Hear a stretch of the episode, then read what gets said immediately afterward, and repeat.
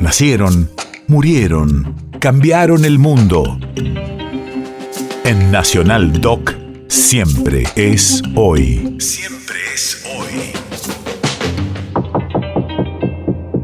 11 de marzo, 1842.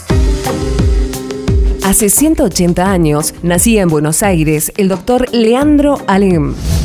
Radio de la memoria. Hijo de un almacenero federal rosista, fusilado, colgado en una horca y exhibido al pueblo tras la derrota de Rosas, Alem conoció la pobreza absoluta junto a su familia. Caudillo popular que rechazó el discurso del poder que se sucedieron a partir de 1880, romántico en sus procederes e intransigente hasta la miseria, la desgraciada muerte del padre le persiguió el resto de su vida. Para Leandro Alem, la vida va a estar identificada con la ética con la ética política, con la ética individual.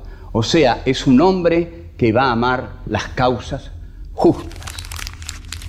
Desde muy joven decide dedicar su voluntad política a las causas que él considera honradas, a esas causas por las cuales vale la pena pelear.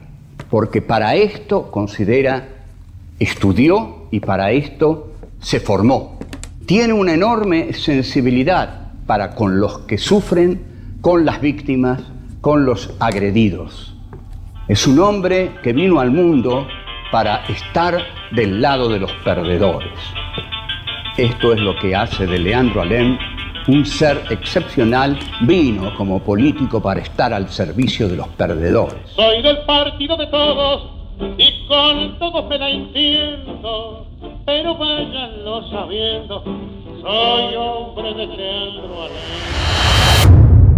País de efemérides.